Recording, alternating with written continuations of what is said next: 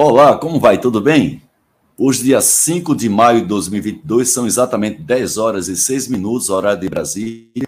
E eu estou fazendo hoje uma gravação com um colega meu, acadêmico da Academia Brasileira de Qualidade, o Vivaldo Russo, que ele vai estar falando conosco a respeito da questão social no Brasil e o que é que isso tem a ver com o tema da qualidade. Vou convidar então o Vivaldo aqui para conversar conosco. Olá, Vivaldo, bom dia. Oi, Haroldo, você tá bom? Bom dia a todos. Tudo bem, Vivaldo? Um prazer ter você aqui conosco, né? Colega da Academia Brasileira de Qualidade. E você vai compartilhar um resumo do estudo que você vem fazendo com alguns colegas da Academia Brasileira de Qualidade, gerando inclusive relatórios técnicos que estão no site abqualidade.org.br, que é o site oficial da nossa academia, e quem quiser ter um pouco mais de informação detalhada, tem pelo menos uns cinco ou seis relatórios técnicos gerados ao longo do tempo pelo Vivaldo com mais um outro colega. Ô, Vivaldo, com quem você fez esses estudos dos, dos outros colegas nossos da academia? Exatamente. Bom, isso é, merece é, dar uma, uma rápida introdução de, de por que, que nós estamos fazendo isso, né? Sim. E, é, e, então, uh, em 2014, a ABQ publicou um manifesto uh, onde ela indicava uh, os principais itens que a ABQ julga uh, importante para o desenvolvimento da sociedade brasileira. E naquela época, o nosso saudoso presidente, o João Mário, ele montou uma equipe, né, um grupo uhum. de estudo, né, que a gente costuma dizer, Sim. E para estudar um dos temas desse manifesto, que era a inclusão da qualidade, inclusão da social com qualidade. Então, o Héctor foi o primeiro convidado e, e depois ele me convidou também, então eu participei. E nós começamos com essas duas, essas duas pessoas, o Héctor e eu. E, e, a nossa ideia, naturalmente, era era fazer um, uma pesquisa, né, para uhum. entender um, pouquinho desse assunto que é extremamente complexo, provavelmente a gente vai mostrar durante a entrevista. Mais tarde, uh, mais recentemente, inclusive, nós tivemos a, a, agregado ao nosso grupo a, a Ana Cristina. Limões então, de França, né? É, exatamente. E, então, é, essa, é esse é o grupo e, é, e, é, e essa foi a razão pela qual esse grupo foi formado na, em 2014. Aliás, o grupo foi formado em 2015, o manifesto é de 2014. Certo, eu li os relatórios muito apropriados, né? inclusive eu sugiro a todos vocês que se interessam pelo tema, inclusive é um tema que ele repercute para toda a nossa sociedade, influencia a sociedade civil, as organizações, as empresas, e são relatórios gerados falando sobre os aspectos sociais do Brasil, questão de desigualdade, combate à pobreza, a questão da renda média, não somente do Brasil, né? O estudo ele leva em consideração também é, outros países do mundo, tem indicadores, inclusive, colocados lá nesses relatórios, muito bem é, desenvolvidos e também aprofundados. Agora, por que, Vivaldo, essa ênfase no estudo com relação à questão da desigualdade social, dando ênfase aqui ao Brasil? Bom, uh, antes de falar, né, responder essa pergunta, você colocou aí a questão dos relatórios técnicos. Real, realmente tem uma característica assim mais científica, mais acadêmica. Então ele é, é ele pode para uma pessoa que que quer apenas conhecer rapidamente o assunto, ela, ela não se sente assim entusiasmada de ler o relatório inteiro, né? Então eu vou dar uma Sim. dica aqui que eu já devia ter dado há muito tempo, né? Quem, quem não tem muito tempo e se interessa apenas para entender rapidamente o assunto, eu sujo, todos os nossos relatórios técnicos começam com considerações iniciais. Em considerações iniciais, considerações iniciais a gente dá uma ideia do que, que a gente vai falar. Sim. E aí depois vocês podem se achar interessante ler o relatório inteiro, que seria para nós muito gratificante, mas se quiser fazer um, um resumo, vai para a última parte que a gente sempre coloca considerações finais. Né? Certo. Eu não, eu, eu, eu não digo que seria uma conclusão, muitas vezes é uma discussão final, né? E, e, ali é um resumo de tudo que foi falado no relatório. Então, não precisa ler o relatório inteiro. Então, eu dou essa dica, entre, uh, ler apenas considerações iniciais e as considerações finais. Ok. É, voltando à minha pergunta, então, Vivaldo. Hum. Então, voltando à pergunta que eu fiz a você, né? Por que você, nesse caso, está dando ênfase à questão da desigualdade social aqui no Brasil, particularmente, nesse momento? É. Na verdade, não é uma, uma ênfase da desigualdade social. Eu, eu, a questão é o seguinte: uh, quando nós falamos em inclusão social, ela tem muitas dimensões, né? E a desigualdade social é apenas uma delas. E então, isso que torna o assunto bastante complexo, inclusive, como nós vivemos num mundo globalizado hoje, é, há uma interferência muito grande né, com os, os países e tudo mais. Agora, eh, de, de todas as, essas dimensões, tem uma que ela se sobressai, pelo menos em termos de estudo, né, em algumas organizações internacionais, como é o caso da ONU, que é a pobreza. Sim. Né? E, e então, o, o que seria uh, tratar das dimensões da inclusão social? Seria estudar cada uma dessas dimensões, né, como, por exemplo, acesso à justiça, como, por exemplo, é, acesso a estudo, ter um trabalho digno, ter moradia, né? E uhum. entre essas coisas, nós temos uma, a dimensão da distribuição de renda e temos Sim. a dimensão da pobreza, né? Sim. E eu, particularmente, ah, e uma grande parte dos especialistas dão uma ênfase, inclusive governos, dão uma ênfase muito grande à, à, à pobreza. Com relação à desigualdade, a gente dá uma ênfase à desigualdade de renda, porque a gente imagina que se a pessoa tiver é, uma renda é, digna e, e, e, e uma, assim, uma distância entre as, as demais pessoas da, da, da, da, população, em termos de hum. renda pequena, né, uhum. ela teria condições de ter uma vida uh, mais feliz, vamos chamar assim. Que, aliás, felicidade Sim. é uma, uma outra dimensão importante aí uh, uh, da inclusão social. Há, há, uma, há uma, digamos assim, um, um uma discussão muito forte em relação à pobreza e à desigualdade de renda. É, analisamos uma delas, analisamos as duas. Uh, o que, que, nós fazemos, né? Bom, uh, em primeiro lugar, nós imaginamos que a pobreza realmente ela tem sido mais, digamos assim, perseguida pelos governos. A, a sua, a sua, a sua redução tem sido perseguida pelo governo, né? É, a gente até costuma brincar um pouquinho no seguinte sentido, né? A gente pode ver muito protesto de rua, né, contra a, a, pobreza, mas ninguém vê protesto de rua contra a desigualdade social. Alguém reclama do, do, do Neymar ganhar milhões, né, por, por ano, né? Ou Sim. eventualmente o Faustão ganhar. Nunca ninguém viu uma passeata contra o Neymar por causa que ele ganha muito, né?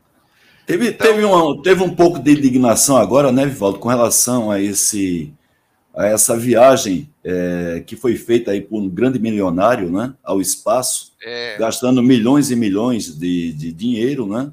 E se é. fez um cálculo, caso esse valor investido fosse distribuído com as pessoas que vivem na miséria, já seria suficiente para tirar muita gente da miséria, pelo menos durante um certo tempo.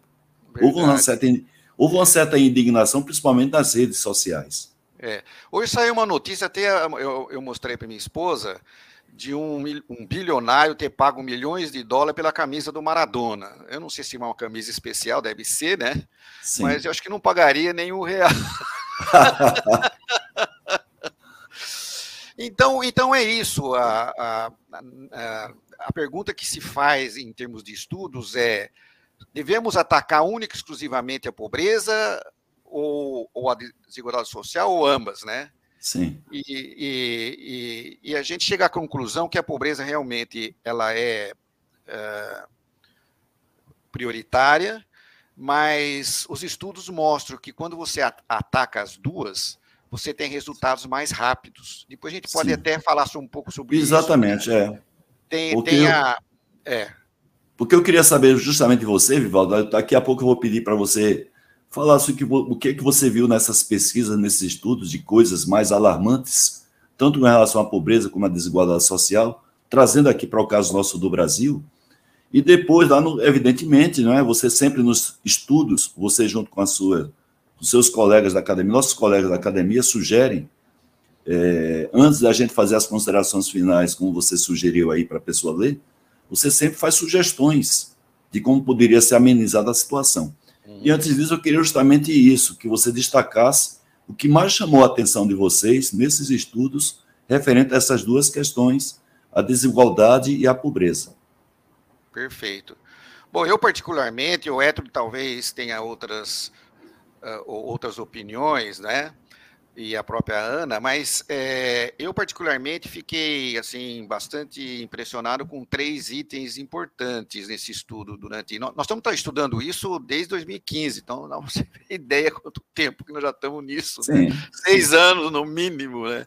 Sim. Mas o, o primeiro deles é, é, é, é com relação ao, ao as causas que nos leva a ser eternamente o país do futuro, né?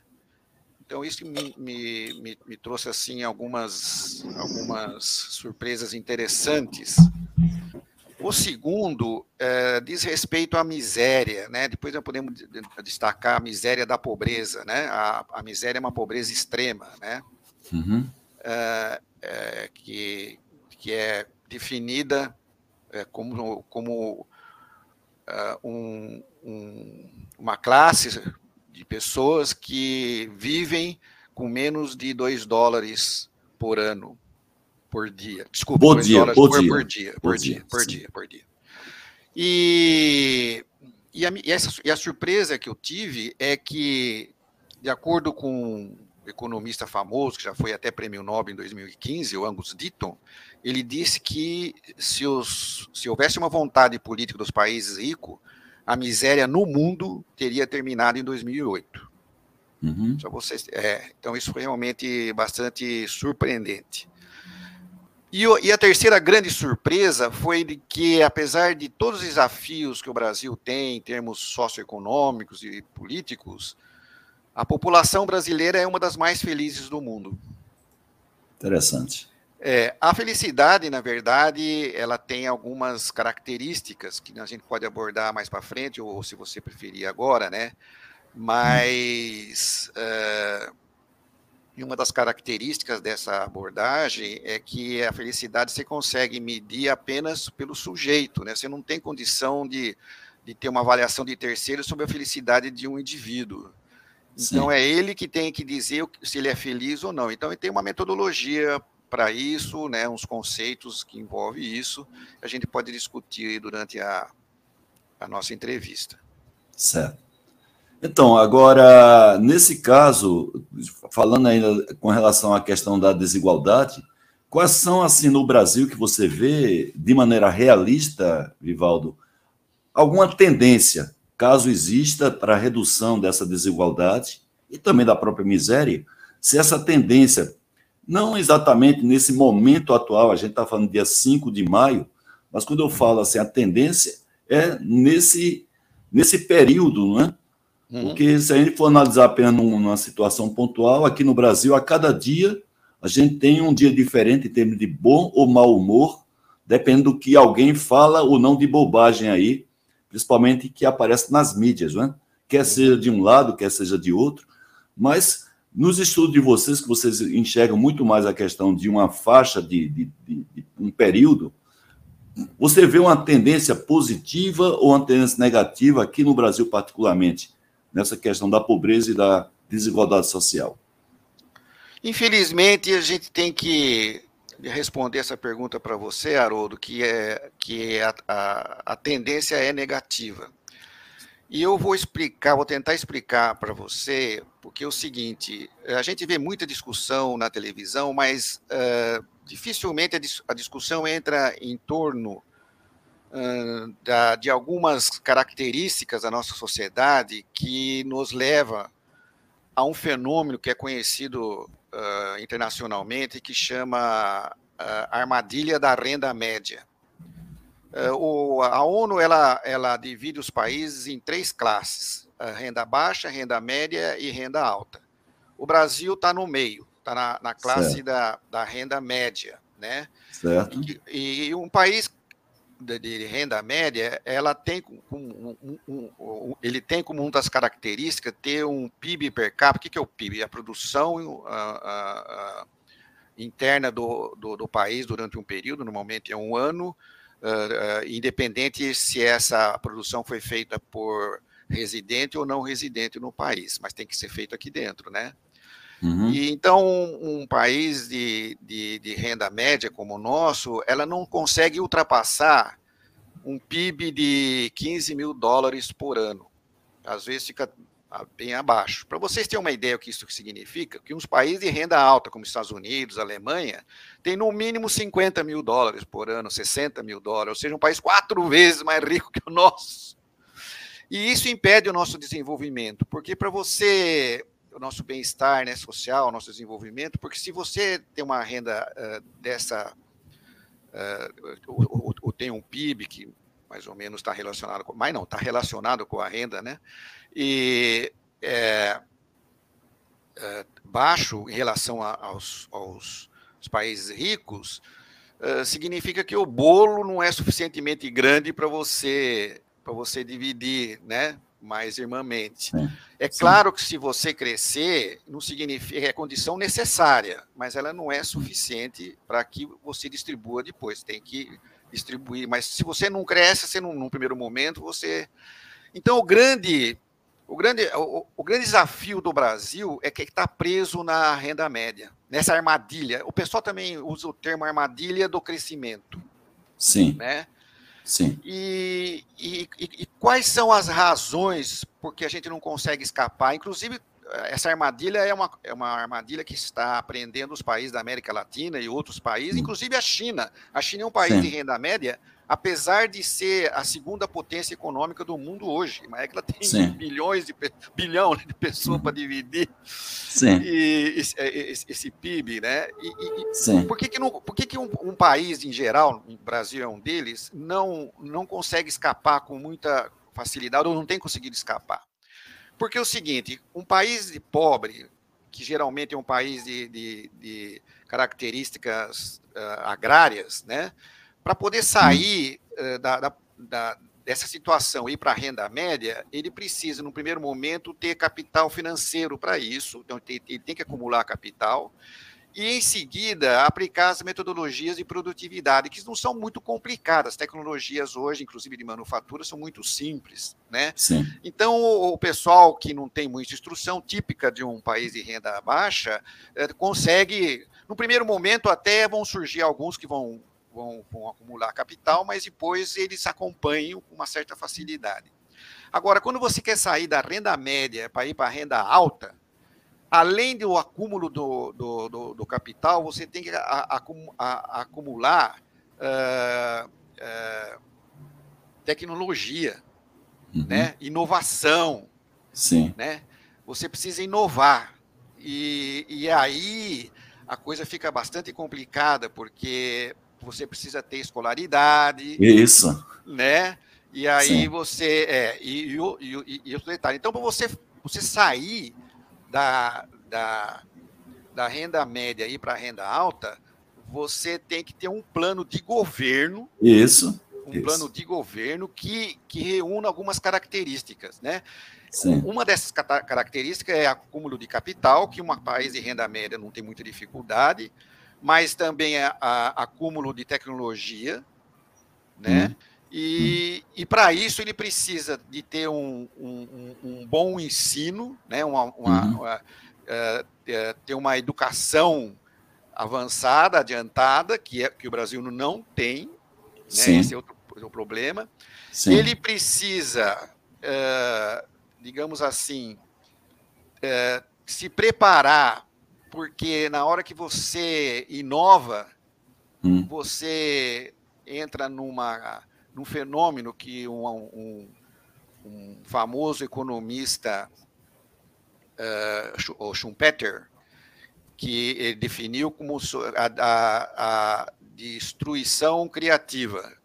Porque quando você inova, você deixa muitas organizações, principalmente as pequenas empresas, que o Brasil tem milhões, Sim. né? Uhum. Uh, uh, obsoletas. Então vai ter muita Sim. pessoa sem emprego. Então o governo já precisa preparar o que vai fazer para poder dar suporte enquanto está inovando para para é, é, evitar que essas pessoas fiquem sem renda, né? Então também Sim. tem essa essa preocupação. E, e tudo isso, né? É, tem que ser. É, tudo isso é, é difícil. E é difícil porque nós não entendemos muito bem quais são as causas, né, que nos prende a, a renda a renda a renda média, né? Sim. E esse foi um dos uma das surpresas interessantes que eu particularmente encontrei durante esses estudos todos. E por que vocês chamaram justamente essa armadilha da renda média? Por que essa denominação armadilha, Vivaldo? Porque quando a pessoa cai uh, na, na, na, faixa da renda média, ele não tem essas. Ele, por desconhecer essas, essas características que eu acabei de falar, no, o governo ele não, não ataca diretamente essas causas né, para que a gente possa dar o salto que a gente precisa. Né? Sim. É, falando um pouquinho das causas, é, uma das razões pelas quais o Brasil é eterno país do futuro Hum. Lá desde de Pedro Alves Cabral, quando chegou aqui, lá o Pedro Vaz e Caminha escreveu uma carta para Dom Manuel dizendo que aqui tudo que planta dá. Né? Então foi a, foi a primeira, uh, uh, primeira visão oficial de que o Brasil seria um país uh, que tinha um grande futuro. Mas estamos até hoje. Sim, Sim verdade, verdade. Não é? Sim. E, e, e para minha, minha surpresa, para minha porque a minha cultura não era suficientemente grande para entender isso, né? Mas eu uhum. percebo que a população brasileira, de maneira geral, e os políticos, de maneira geral, ou não entendem ou não revelam, uhum. que nós sofremos muito a herança maldita da escravidão. Sim.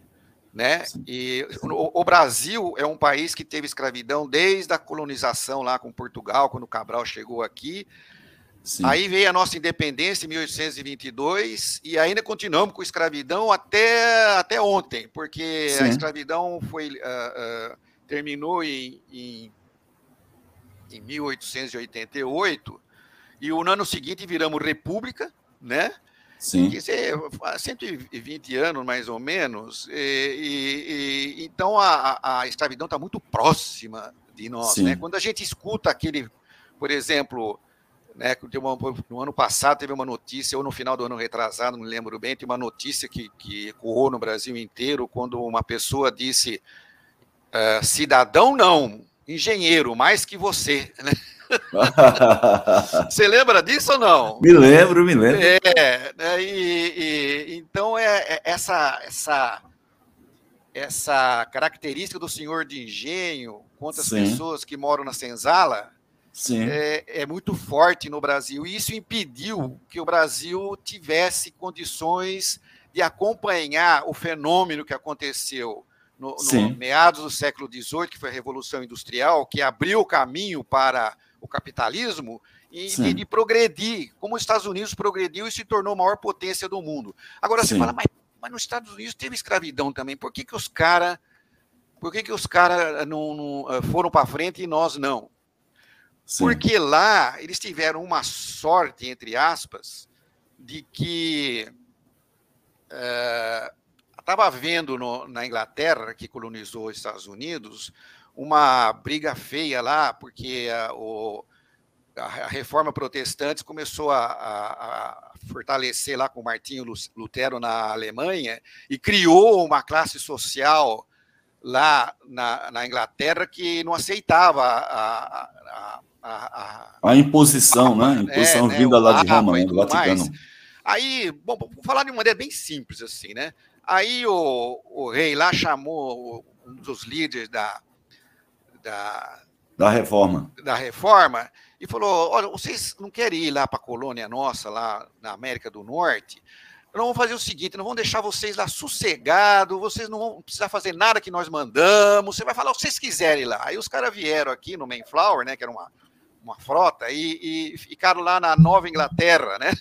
Sim. E eles fizeram, eles fizeram o que eles quiseram, eles não precisaram ter escravos, eles não precisavam de, de, de, mandar riqueza lá para os Estados Unidos. Eles, então, e como pra, Para a Inglaterra.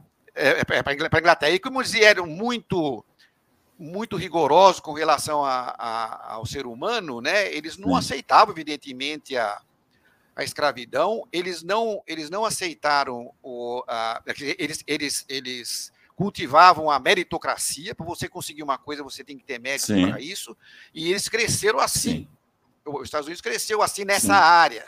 Tanto é que depois da independência americana, em 1776, se me fala a memória, é, o, começou a ter uma briga entre o pessoal do Sul, que, que era colonizado tipicamente é, como nós éramos aqui, que tinha escravos, grandes plantation, né, aquelas coisas todas, Sim. e eles queriam, achavam que a escravidão, que o, que o norte não podia ter, é, não ter escravidão, senão os Estados Unidos ia ficar muito ruim.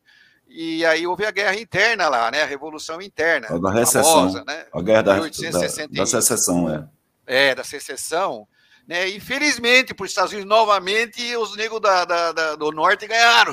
Sim, sim, sim. E aí, imediatamente, aboliram a, a, a escravidão, fizeram uma, uma constituição é, com alguns artigos e a, é, então, até hoje, essa Constituição é, é, é, é, vigente. A nossa, nós já tivemos mais de sete constituições diferentes, para vocês terem uma Sim. ideia. Né? Sim. Então, a, a, a, escravidão, ela, ela criou esses empecilhos todos para nós, porque nós não tivemos um Mayflower aqui no Brasil, e, e mesmo Sim. depois que nós tornamos independente e veio o Império, o Império Sim. continuou com a escravidão. Né? E, e, e, foi?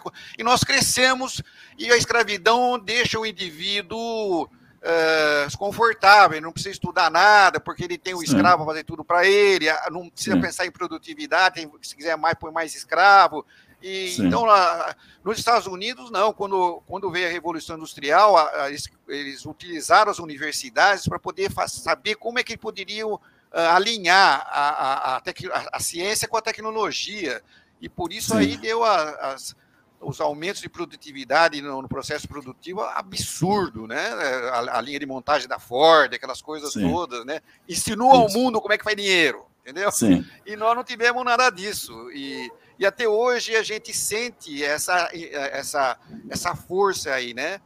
E, Sim. É, e, e é interessante, gente... né, Vivaldo? É. é interessante porque nós, como cidadãos brasileiros, né?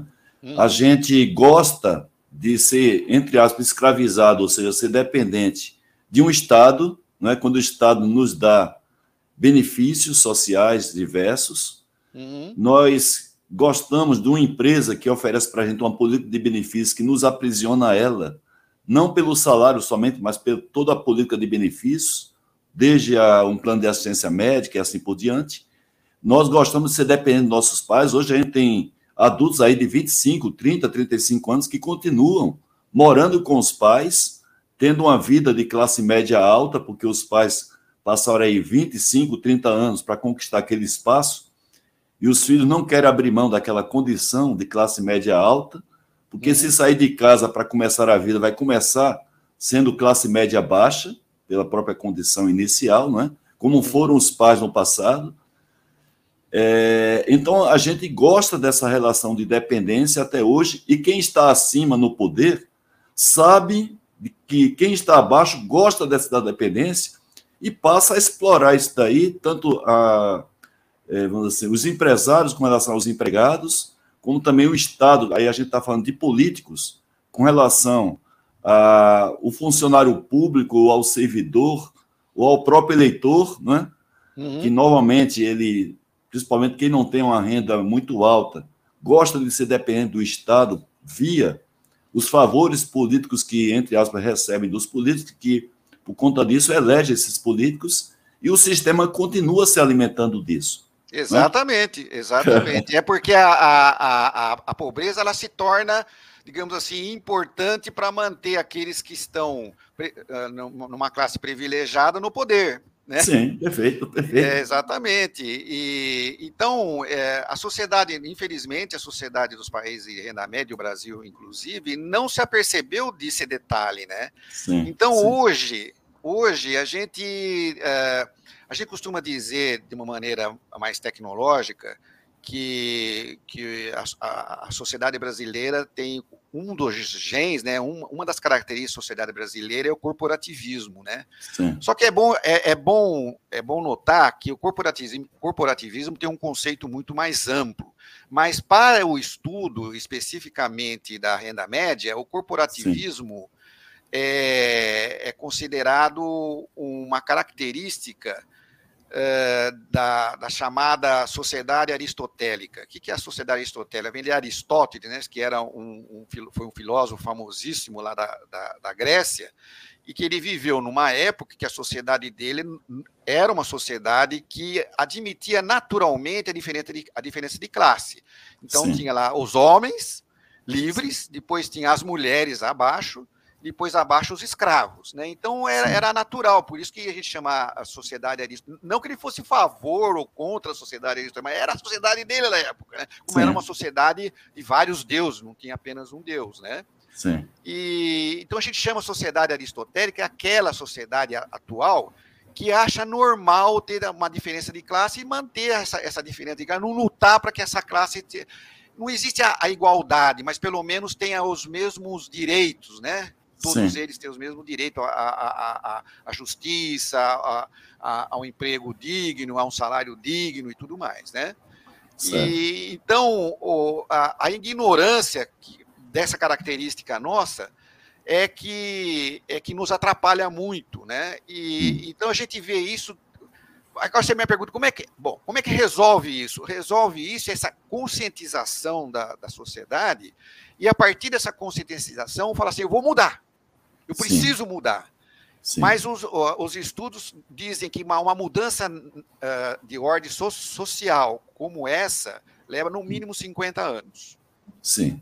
O ideal, né, Vivaldo, é que tivesse essa mudança sem precisar de uma revolução, ou seja, é, a revolução, revolução é, outra, é, um movimento. É maneira. A revolução é, mas é um é movimento, às vezes, é um movimento um pouco desorganizado, de baixo é. para cima, que gera muita, muito ruído, muito barulho, muito desgaste é. até mesmo perdas de vida, é. quando poderia, assim, através de um sentimento de estadismo, ser construído isso aí, como aconteceu em alguns países. A gente vê o caso aí de Singapura, um exemplo muito claro, o que era Singapura há 50 anos atrás e o que é Singapura hoje, onde nós temos lá um PIB per capita elevado e uma distorção social muito baixa.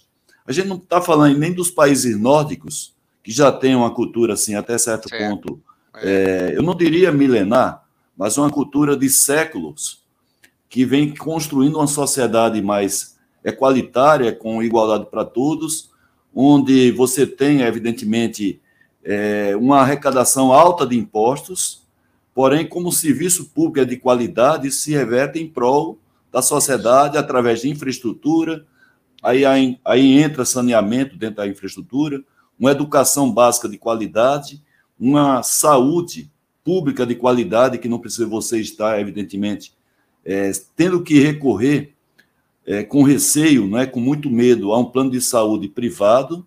Né, você pode fazer isso, evidentemente, porque ele vai te dar algum app em relação ao público, tem que ser assim mesmo, como também a escola particular vai dar um app, mas não, quer, não significa que o público não tenha qualidade, como acontece, ou como aconteceu ao longo dos anos aqui do Brasil, aos 40 anos para cá, que vem tendo uma decadência do serviço, da qualidade dos serviços públicos. Então é possível a gente ter assim essa esse redirecionamento sem passar por uma revolução. Isso. Basta ter um pensamento de estadismo para que isso possa acontecer. É? É, o que você está falando, Haroldo, é interessante porque você pode juntar as duas coisas. Eu acho que é muito importante a sociedade tomar consciência disso e falar, nós temos que mudar. Claro, claro. Agora, essa mudança vai ser muito lenta, vai ser pra, talvez para as gerações dos nossos bisnetos, se, se, se não for para mais, mas, paralelamente, criar situações que possa amenizar, né, atenuar a influência do corporativismo. E você tocou em algumas coisas aí importantíssimas. Uma delas é a qualidade de ensino. que, aliás, o nosso presidente, o Aranha, está dando uma ênfase enorme, principalmente na qualidade do ensino básico. Fundamento, básico, fundamental básico, público. É, porque o básico tem o fundamental 1, fundamental 2 e o médio. Né? E o médio. É, é o básico. Na, na, na, na, parte do ensino superior, até que nós temos algum sucesso de, alguns, de algumas iniciativas que até me estranhei, porque na verdade você tem que começar no básico, né, para poder chegar lá no... Mas o Brasil começou pelo telhado, agora precisamos começamos por alicerce agora, né?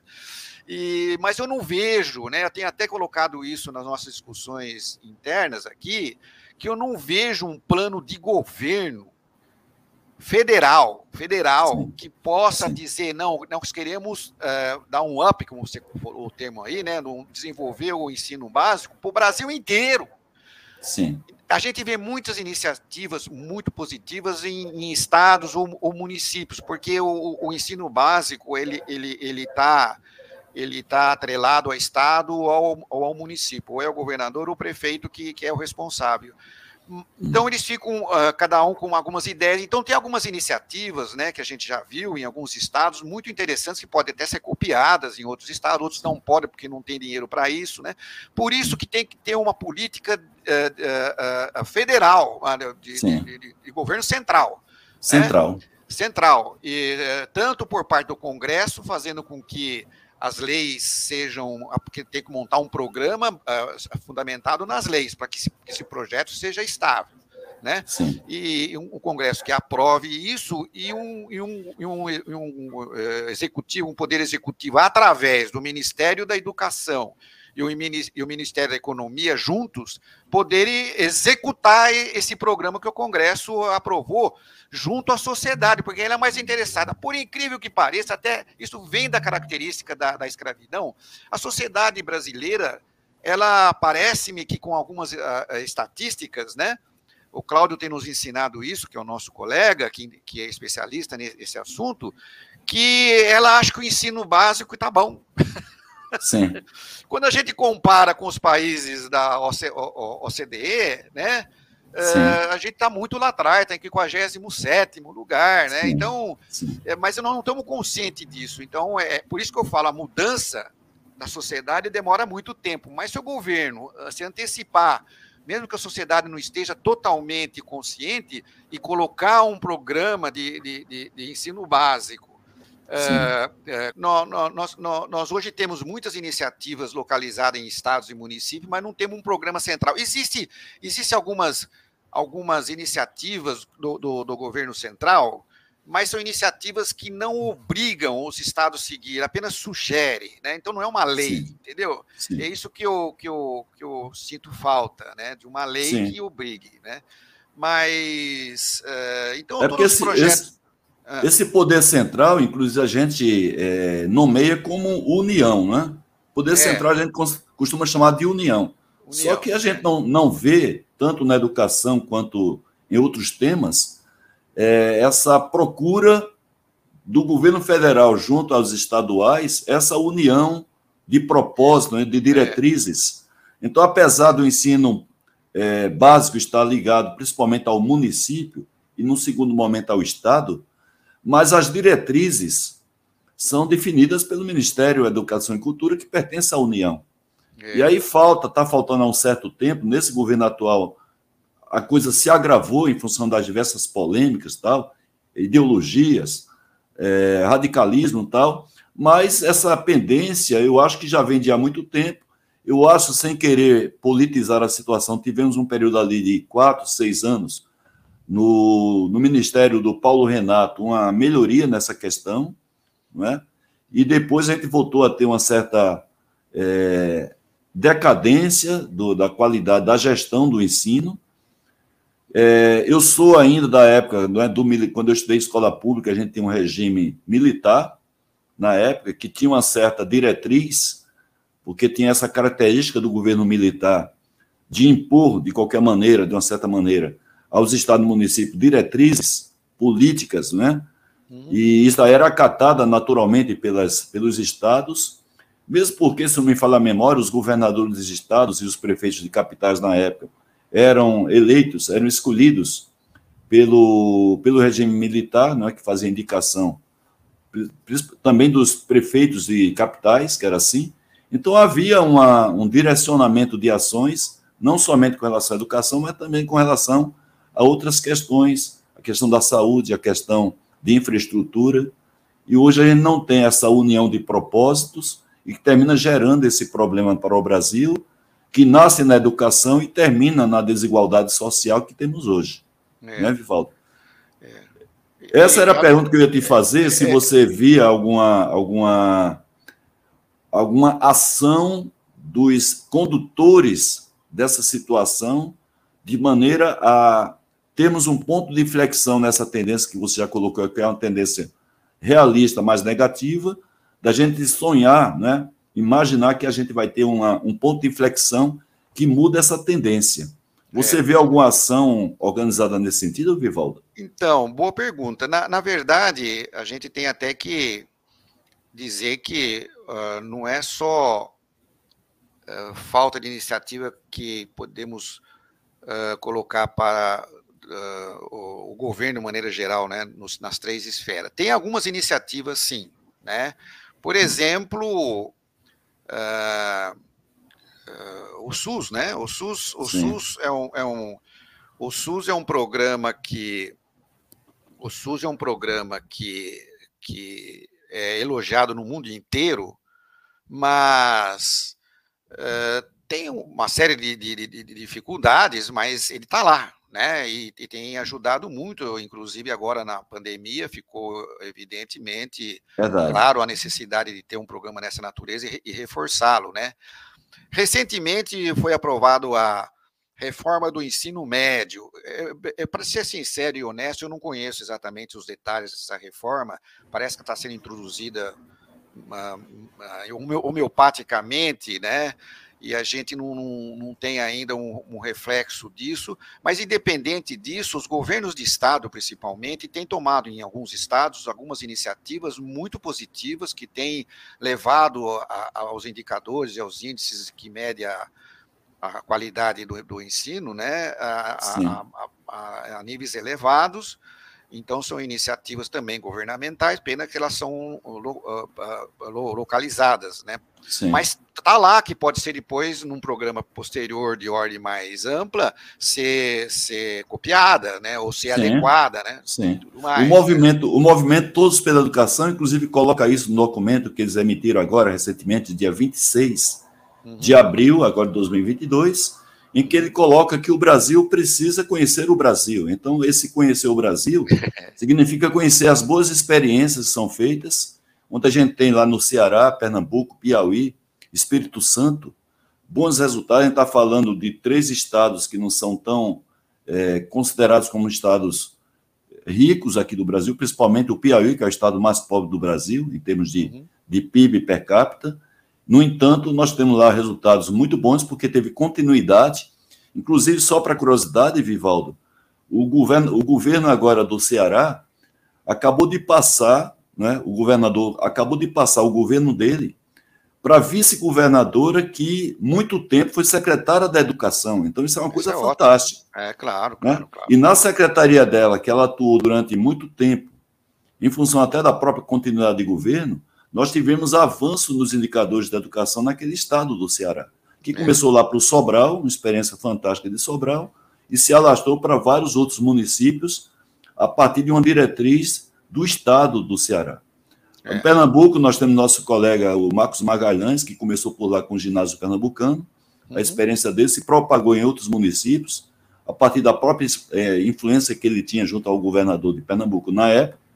Nós temos resultados fantásticos em Pernambuco, temos, chegando né? a ter indicadores superiores aos estados de Sudeste, que são estados normalmente mais ricos do Brasil, PIB pois per é. capita. É.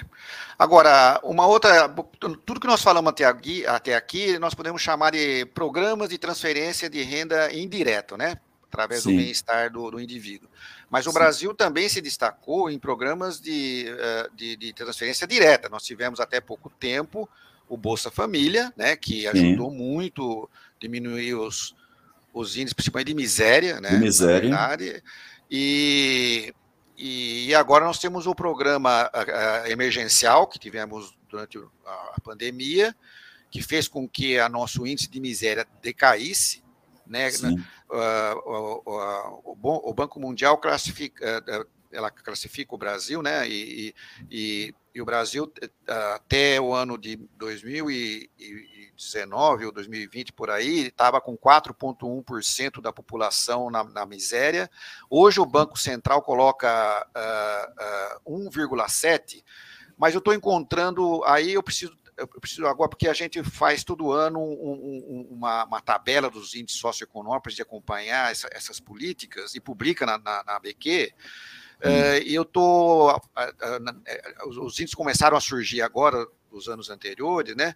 E, e foram atualizados agora, e está havendo um, uma incompatibilidade entre esses, esse, esse 2,7 da do Banco Mundial com o, o nível que o, o IPEA coloca, que é a nossa o, e o IBGE coloca também, que é a nossa, os nossos órgãos oficiais para poder uh, uh, publicar esses números. Mas, de qualquer maneira, tanto no, no, no, valor absoluto do Banco Central, da ONU, como do, do, da, do, dos, dos órgãos do governo federal, IBGE, IPEA e tudo mais uh, sejam diferentes, mas eles mo mostram uma redução. E, e, por quê? Justamente pelo auxílio emergencial, emergencial, E me parece que esse auxílio emergencial vai se transformar em lei, né? Foi aprovado. Aprovado agora uh, no Congresso, né? Falta agora no Senado, e, né?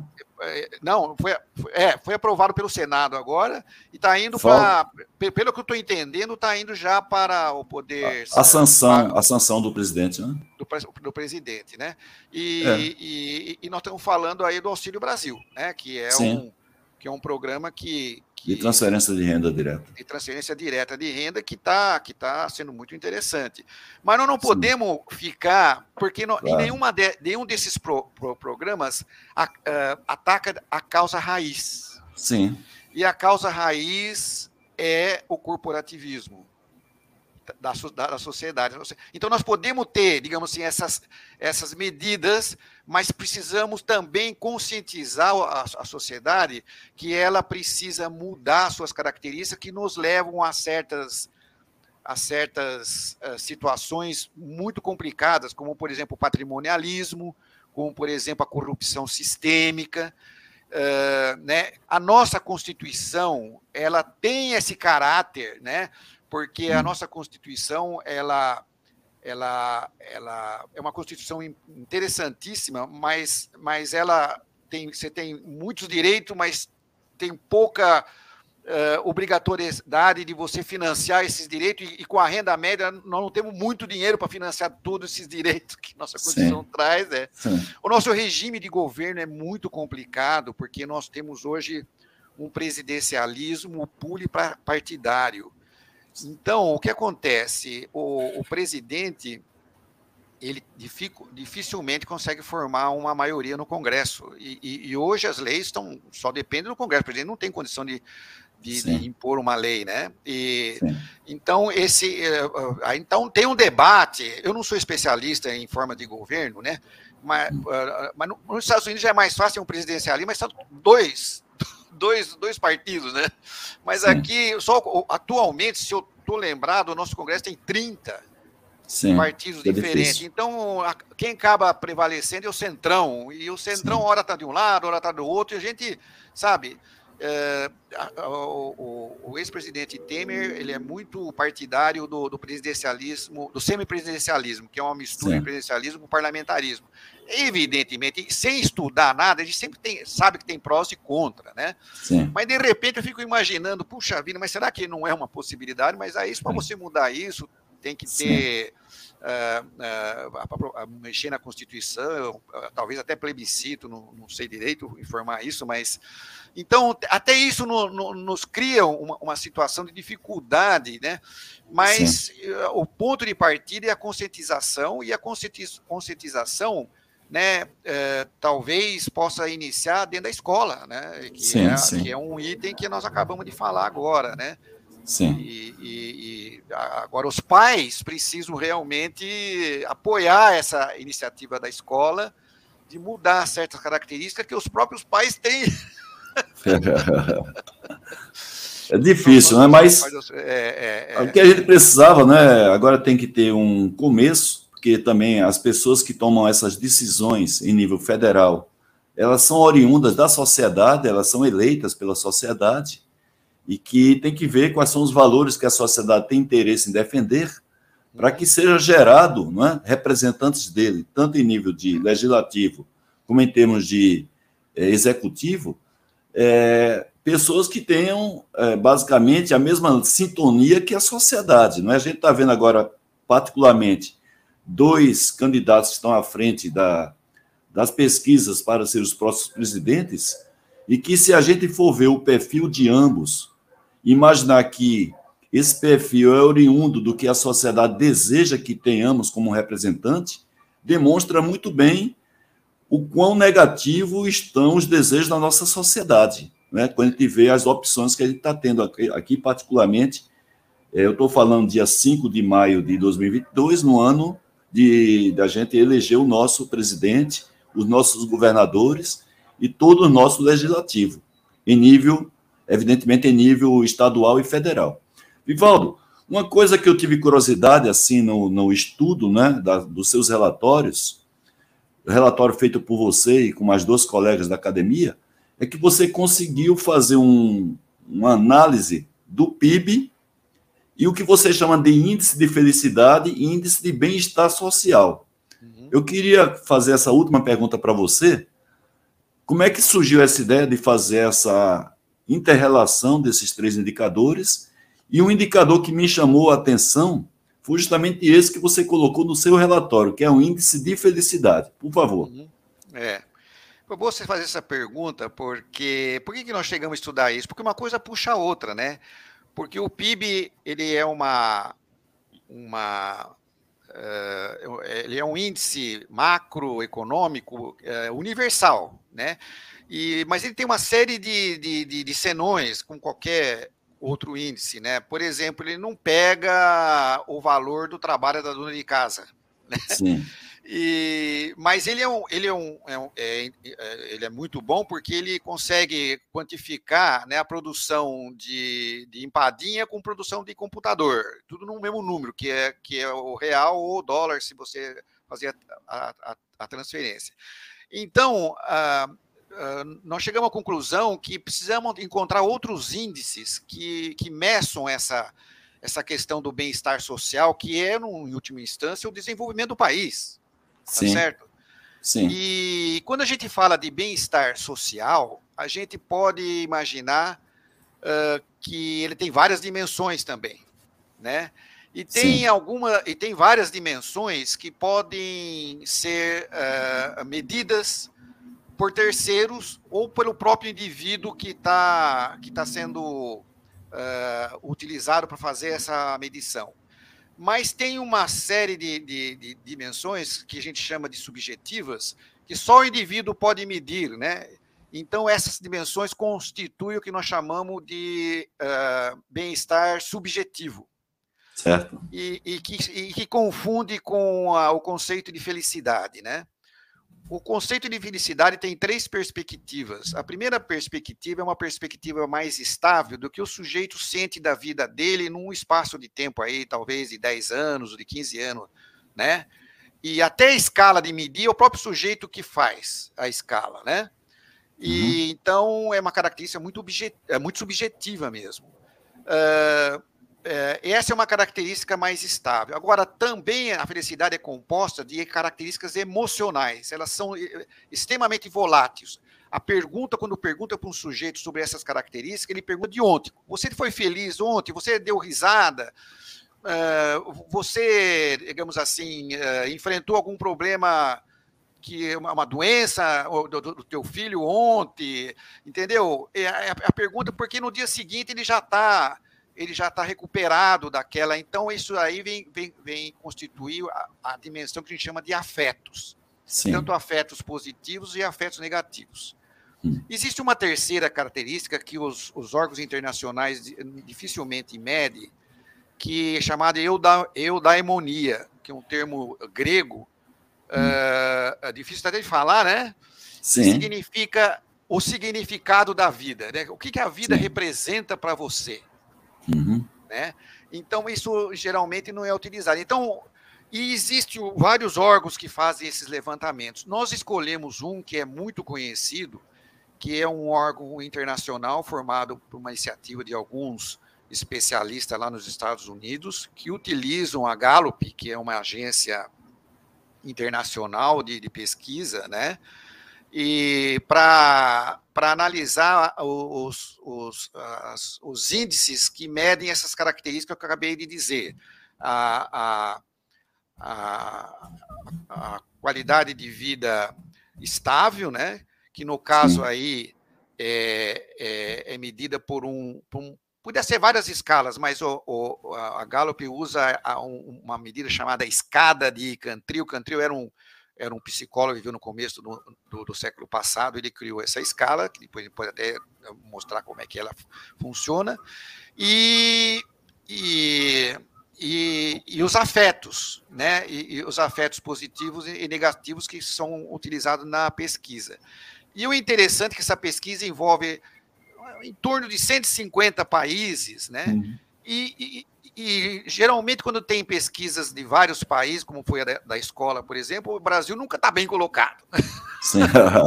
Mas, por incrível que pareça, na pesquisa de felicidade que a Gallup faz, e que publica e que, e que esse grupo uh, que eu acabei de dizer desses desses pesquisadores utilizam para publicar um relatório chamado uh, relatório de felicidade mundial, né? E, e ele e, e, eles trazem aí a classificação principalmente na escala da escada, né? Que é aquela aquela aquela felicidade mais estável, né? é, é, de 150 países. O Brasil está em 38 na, no último agora do, de, do, do, do, Eles pegam os três últimos anos, portanto é 19, 20 e 21. Né?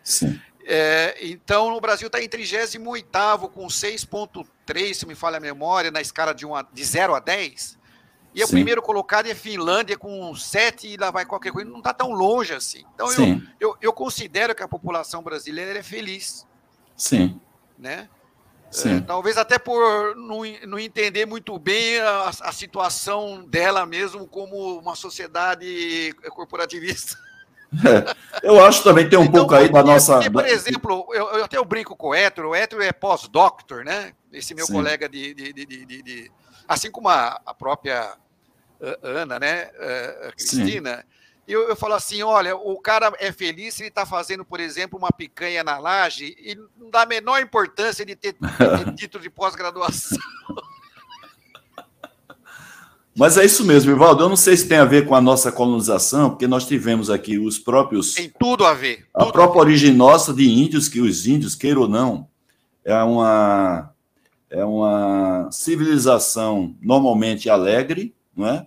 A partir da própria dança, o espiritualismo que eles têm natural, não é? Do, do, dos, é... dos, escravos africanos também? Não, né? é dos escravos africanos que a gente tem um país, um país não, um continente como a África, que queira ou não, a gente tem essa característica do DNA do, dos africanos, é uma característica claro, de alegria. Tem uma influência brutal na nossa sociedade. Quem, quem escreve é? muito bem sobre isso é o, é o, pai do Chico Buarque, né? O Sérgio Buarque isso. de Holanda, em Raiz do Brasil. Isso.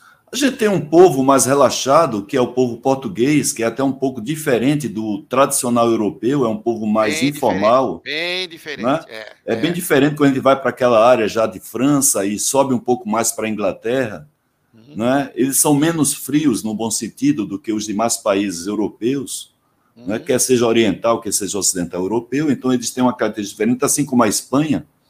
Né? São dois países que colonizaram a América que a gente também vê essa característica nossa aqui do Brasil. Em outros países latinos, que vai até o México, e o, inclusive o México sobe para hoje o que é o sul dos Estados Unidos, que aquela área era uma só, inclusive várias regiões daquela pertenciam ao antigo México lá atrás, né?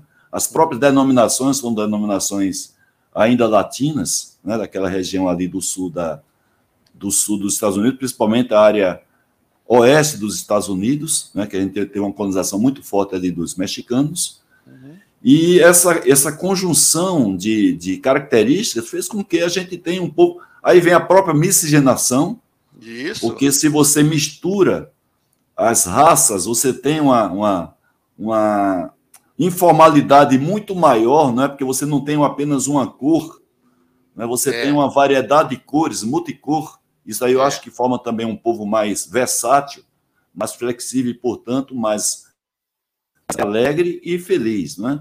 Feliz, então, eu é. acho que tem um pouco dessa característica. Em tudo. Eu acho, tudo, é. eu acho, Vivaldo, com se a gente tivesse um direcionamento, é, assim, conforme você falou aí, devidamente coordenado, vindo de uma estrutura central através de um estadista, né, um grande, um verdadeiro líder do bem, a gente iria como ter, além dessas características nossas aqui do Brasil, todas as condições favoráveis em termos de tudo, né, posição geográfica, a nossa a nossa costa litorânea propícia para várias coisas, inclusive para o próprio turismo, exportações, a interface, interface com outros continentes, tudo isso aí é um privilégio nosso e várias outras coisas positivas nós temos no Brasil.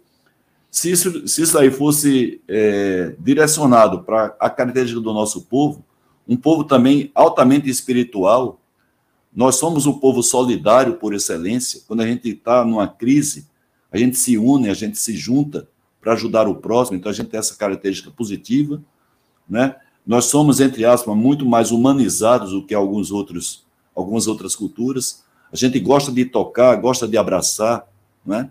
A gente tem isso. essa característica positiva. Então faltaria apenas isso. Eu queria, Vivaldo, é, para a gente concluir a nossa entrevista, não é? Eu acho que a gente teria muita coisa para falar.